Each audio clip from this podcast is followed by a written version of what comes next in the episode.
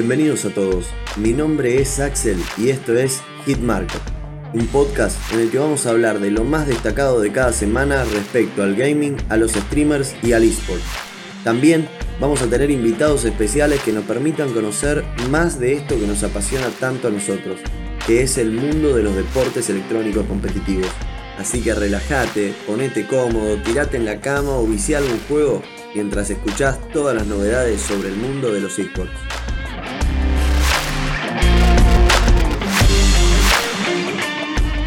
Bueno, bienvenidos al quinto episodio de Hitmarker. Este va a ser un podcast en el que vamos a hablar de las novedades que ocurran en el mundo del gaming y casi siempre cerramos con alguna historia curiosa que haya ocurrido en los esports.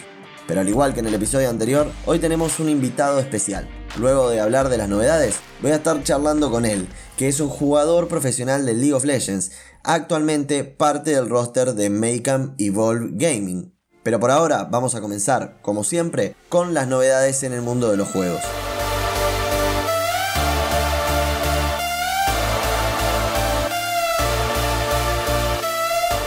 Del primero que vamos a hablar es del League of Legends. En el último episodio comentamos sobre los nuevos parches que se venían para este juego, y hoy vamos a hablar justamente de uno de los cambios que trajeron los parches, el cual es el rework de Bolivar.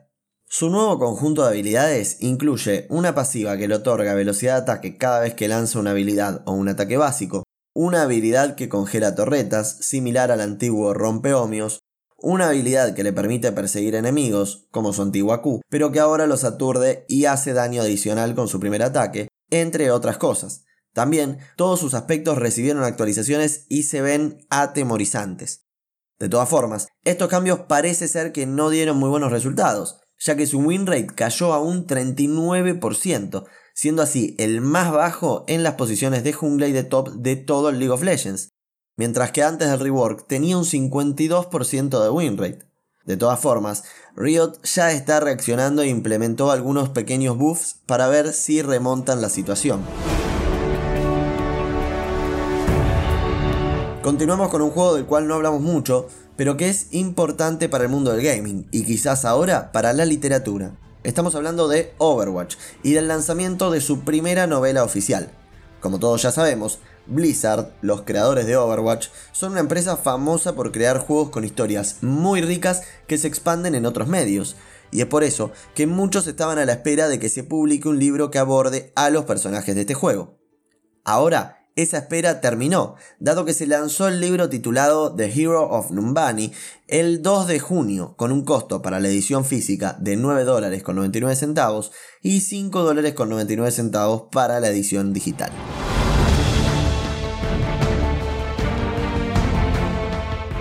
Yéndonos a una franquicia emblemática para el gaming, Call of Duty anunció que va a reforzar el sistema de bans contra el racismo. Esto obviamente se hace a causa de los eventos que ocurrieron en estas últimas semanas en Estados Unidos respecto a los conflictos con el racismo y la brutalidad policíaca, que explotaron con lo ocurrido en el caso de George Floyd. A causa de esto, se levantó un movimiento que generó que varias empresas, incluso de juegos, tomen medidas, es por eso que en las redes sociales de Call of Duty se anunció que la temporada 7 de su juego mobile se va a retrasar para dejar que las voces de las protestas sean escuchadas y además para realizar cambios en el sistema de reportes de todos sus juegos. En el anuncio, Infinity Ward, la empresa creadora, prometió seguir mejorando en su lucha contra el odio y el racismo. Desde Hitmarker los aplaudimos.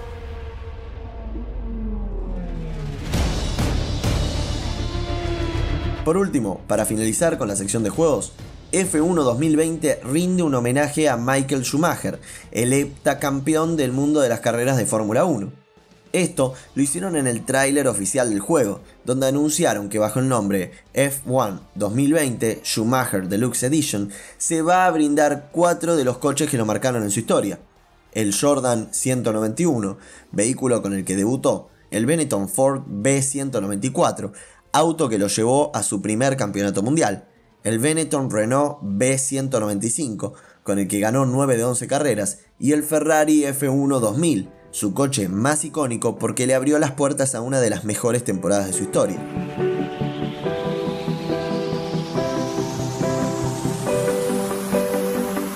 Cambiando de sección, nos vamos al mundo de los esports, específicamente a los torneos de League of Legends, los cuales están cerca de reanudarse luego del descanso que tuvieron los equipos al haberse cancelado el MSI 2020 a causa del coronavirus. Ahora, en junio, es el momento de que el split de verano dé inicio para llegar al destino final, que será el Worlds 2020.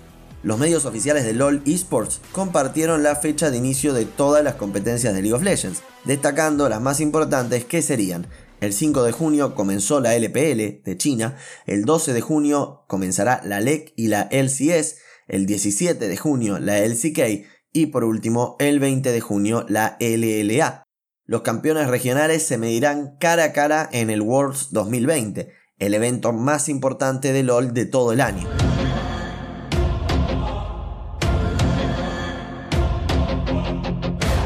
Yéndonos a su competidor directo, la competencia de International, el equivalente al Worlds pero de Dota 2, recaudó 10 millones de dólares en premios en tan solo 3 días y se espera que quizás el pozo total toque la puerta de los 40 millones. Sumas impresionantes pero no tan lejanas a los años anteriores, dado que en 2019 el pozo total superó los 30 millones de dólares. Veremos si esta vez también logran romper algún récord.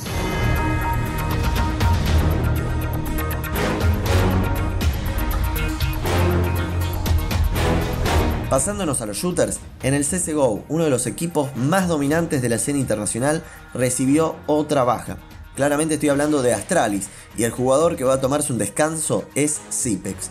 En el último episodio vimos que su compañero Glaive había definido un descanso de 3 meses, pautado con su médico, mientras que Zipex no dio fecha de retorno.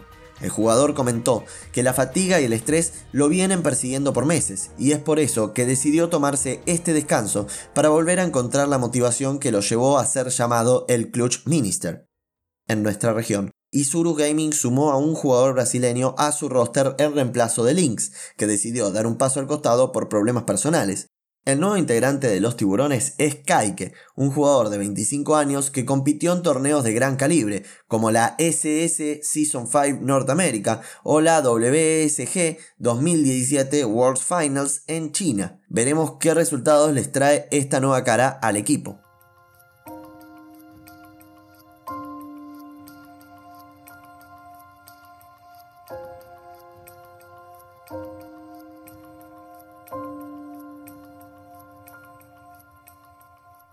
Bueno, ahora llegó el momento de introducir a nuestro invitado del episodio de hoy, una persona que viene jugando al LOL desde hace muchos años y que desde hace un año se incursionó en el mundo competitivo del League of Legends, jugando actualmente para Make'em Evolve Gaming, una organización de eSport fundada en 2018 y habiendo pasado por equipos como Odin Gaming y Sneaky Baron. Así que, sin más preámbulos, bienvenido Fernando Witcher Barrios. buenas, buenas tardes o buenos días. Depende de quién esté escuchando. depende del horario, claro. Bueno, un gusto tenerte acá con nosotros. Un gusto que me invites. Y que, hayas participado en, en, esta entrevista. Me gustaría empezar conociendo y que la gente también pueda conocer más un poco sobre tus inicios. Es decir, por ejemplo, cuándo empezaste y también cómo la experiencia en el mundo del gaming y bueno, más recientemente en el mundo de los esports. Este, bueno, en el mundo del gaming, básicamente desde que tengo memoria, Sí, este, estoy al lado de una computadora desde ya desde chiquito, desde los 10 años más o menos, que arranqué con la con mi gusto, digamos, ¿no? Desde, con el tema tecnológico y de los juegos. Claro. Y bueno, lo, lo juego desde hace casi 8 años. Y eso, o sea, recién en este último año me, me, me, llegó una propuesta para entrar en un equipo. La verdad no estaba muy interesado, pero un amigo me dijo, che, mira qué onda, este equipo está bueno, podemos ganar, o sea, hay gente de piola detrás del equipo, porque también detrás de los equipos, los que son los jugadores, siempre hay una organización atrás que se encarga de, ver que los jugadores estén bien, que estén a la altura, que tengan las cosas, las herramientas disponibles. Claro. Y bueno, lo entré con este amigo y, me gustó, estuvo bueno. Tipo, la, primera, la primera impresión que tuve me, gustó. Me di cuenta que es muy distinto realmente el tema, el tema entre jugar solo equipo, o sea, jugar solo con amigos, a jugar competitivo el juego cambia completamente. Es como jugar fútbol 5 con tus amigos los sábados y irte a jugar en una cancha de 11 eh, tipo profesional, ¿entendés? Tipo, eh, la experiencia es completamente distinta. Claro. Así que bueno, básicamente fue, digamos, un amigo que te, que te lo propuso. de, para entrar a un equipo y Claro, le agarraste, el- le agarraste el viaje y te empezó a gustar ahora. me, me- me gusta mucho más, digamos, el, el tema competitivo que el juego normal. Y hay, hay un montón de jugadores así como vos que quizás ni siquiera llegar a un nivel profesional, o sí, pero mejorar, subir de liga. Hay gente que dice que está trabada, que no sube por, por los compañeros y demás. ¿Vos qué considerás que es, que es lo más importante para lograr subir a, a niveles superiores o incluso llegar a un nivel profesional? Este, yo realmente aprendí, donde hice el salto, digamos, de nivel, que pasé de, de platino a challenger, por ejemplo, Claro. que digamos es un salto de nivel importante para el que no lo entiende, es como, eh, De la B a, a Europa casi. claro, de la B a la, claro, sí, sí, algo así. Este, fue el primero el cambio de mentalidad, de no tomármelo tanto como un juego, y segundo, ver a los que saben, tipo, ver, estar, eh, sentarme ahí, ver horas y horas de la gente que sabe jugar, las cosas que hace, por qué hacen, eh, hacen eso, y, y aprender. Estar, y también estar abierto a la crítica, ¿no? Ver mis replays y ver qué era lo que estaba haciendo mal. Obviamente sigo teniendo un montón de errores, pero eh, en ese momento era como que me daban cuenta muy rápido de lo que estaba haciendo mal. Claro. Y así, digamos, tenés que ser muy autocrítico con vos mismo para subir.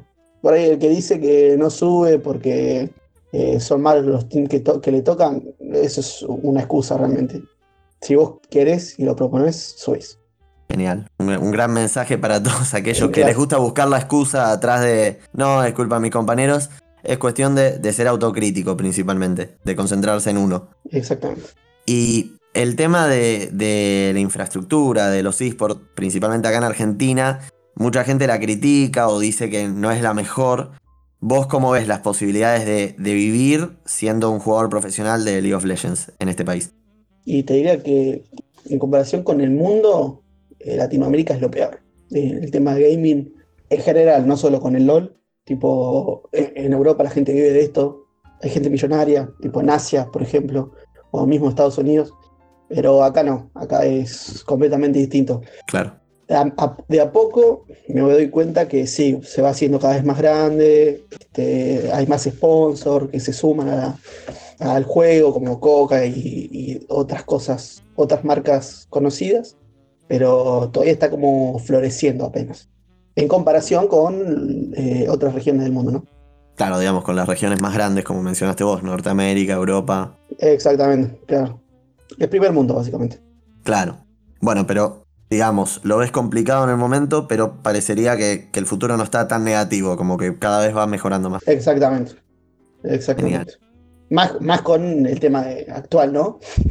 con el tema del, del encierro. Sí, la coyuntura actual del, del encierro, Sí, sí, sí, suma mucho y hay mucha más gente a, la a la hora de ver los, eh, los streams de los torneos y demás. claro. Y para, justamente para estos torneos que acabas de mencionar, ¿cuántas horas por día más o menos entrenás vos con tu equipo solo? Este, con el equipo tenemos ya patado un horario específico que es de. Empezamos más o menos de las 5 de la tarde, a veces 4, dependiendo de los equipos con los que tengamos que jugar. Y hasta puede ser hasta las 11, 12. Ah, ok, un horario más o menos de unas 6 horas casi, se podría decir. Eh, sí, se podría decir, sí. Eh, son, ba- básicamente son, a veces son 5 o 4 partidas. Claro, Poner que cada partida dura media hora. Y lo demás es este, ver los reviews de, cómo, de las cosas que estamos haciendo, de lo que estamos haciendo mal, de lo que podríamos haber hecho. Crítica constructivas entre nosotros, básicamente. claro. ¿Y se siente un desgaste de practicar tantas horas o venís acostumbrado capaz de cuando jugabas solo que también tenías sesiones tan largas?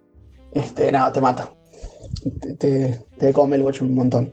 Nada que jugar solo a estar en el competitivo es completamente distinto. Tenés que. Es, es un desgaste mental. Físico no tanto, obviamente porque estás sentado. A lo sumo por ahí un poco los dedos, quizás por el. Claro. por tanto. por estar tanto tiempo, pero el, el desgaste mental sí se nota. Yo lo siento por lo menos.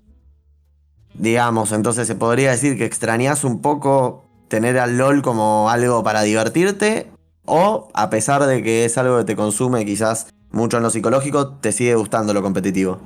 Este, a ver, eh, un poco sí, pero yo también sé separar las cosas. O sea, estoy, tipo, el tiempo que tengo que estar entrenando, eh, lo respeto y después si me da el tiempo para jugar con amigos, obviamente estoy.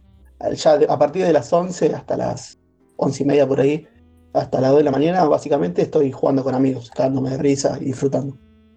Y para un futuro en el, en el LOL, en la escena competitiva, ¿cuáles serían tus objetivos? ¿Llegar a, a, la escena competitiva de otra región? ¿Progresar con la región de acá? ¿Estar un tiempo y dejarlo? Y, este, depende de cómo se dé. Eh, ahora mismo sería ganar el circuito nacional. Sí.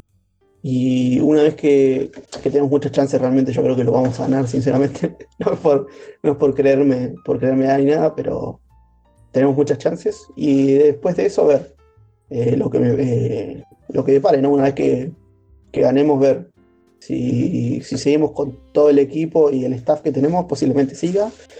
Y si no, me jugaré tipo solo. Aparte, quizás haga stream. Claro.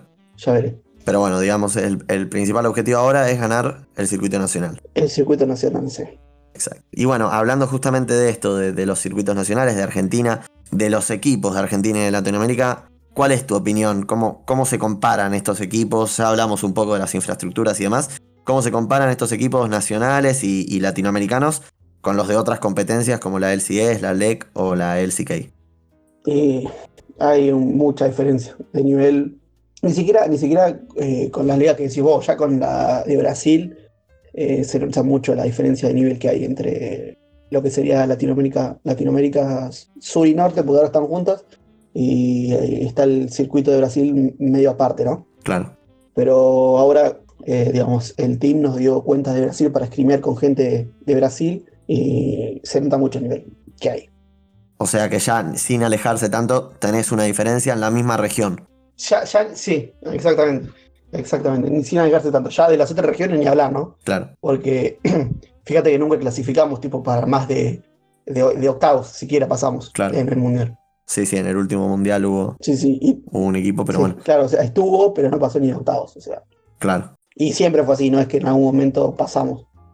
Este, lo que tiene es que Europa y, Corea, Corea, China, Asia, digamos, ¿no? Sí. Están, están a otro nivel, digamos. Pero también tiene que ver mucho con los coaches, ¿no? Que hay, más allá de los jugadores. Claro. El tema estratégico lo tienen muy polido.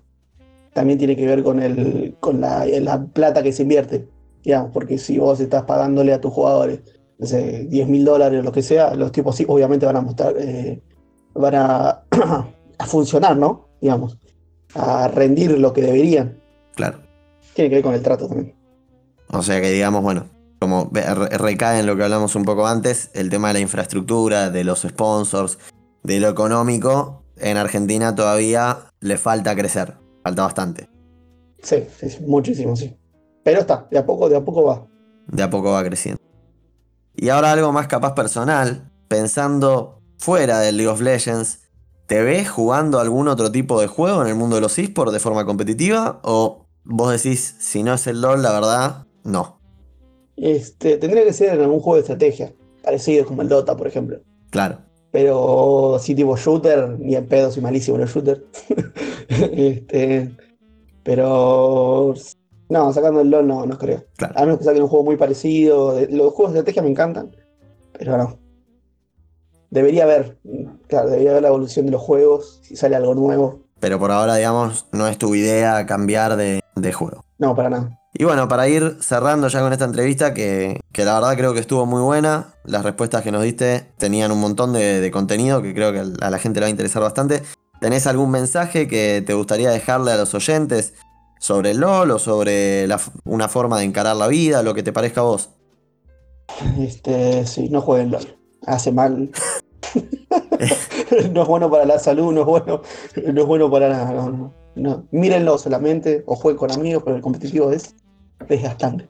Quizás alejarse un poco de lo competitivo, mantenerse en, estar más del lado de la diversión sería. Claro, obvio, sí, sí. Bueno. bueno, Fernando, la verdad, un gusto tenerte. gracias, gracias por invitarme. Muchísimas gracias nuevamente por, estar dispuesto, a pesar de que terminaste de entrenar con tu equipo hace, hace, hace pocos minutos, por lo que me contaste. Así que muchísimas gracias. A vos. Bueno gente, espero que hayan disfrutado de la entrevista que le hicimos a Fernando, pero esto fue todo por hoy. Compartan el capítulo con sus amigos en redes sociales, denle me gusta, comenten. Yo soy Axel, esto fue Hitmarker y les deseo un buen vicio.